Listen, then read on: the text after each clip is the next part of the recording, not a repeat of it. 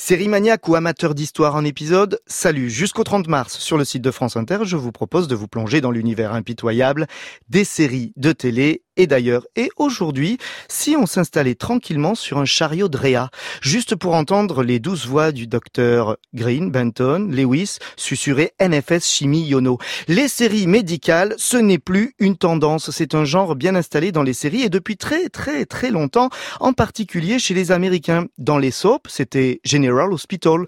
Dans les dramas, ça a commencé par des médecins hors pair, sympas ou plus sévères. Docteur Kildare, Marcus Welby, en passant par le bon docteur Doogie.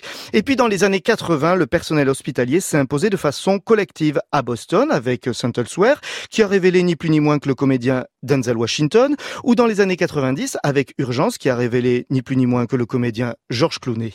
Si les séries médicales américaines enquêtent façon Sherlock Holmes dans Doctor House, depuis plus de 15 ans, elles rythment aussi la vie des téléspectateurs du monde entier avec des opérations chirurgicales et des amourettes dans Grey's Anatomy. Et la série médicale française, c'est Canal Plus qui nous l'a proposé avec Hippocrate tout cet automne.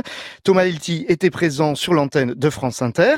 Et ça tombe bien, il est aujourd'hui membre du jury du festival Sérimania, aux côtés de qui? De Juliana Margulis, Carole Attaway, l'infirmière dans Urgence. Et il y aura qui aussi à Lille? Eh bien, Freddy Highmore, le good doctor invité d'honneur. Bref, euh, au festival Sérimania, le médical est en pleine forme. Mais en attendant, un replay, un replay sous perfusion, prêt à nous suivre sur franceinter.fr. Vous êtes bien sur écoute.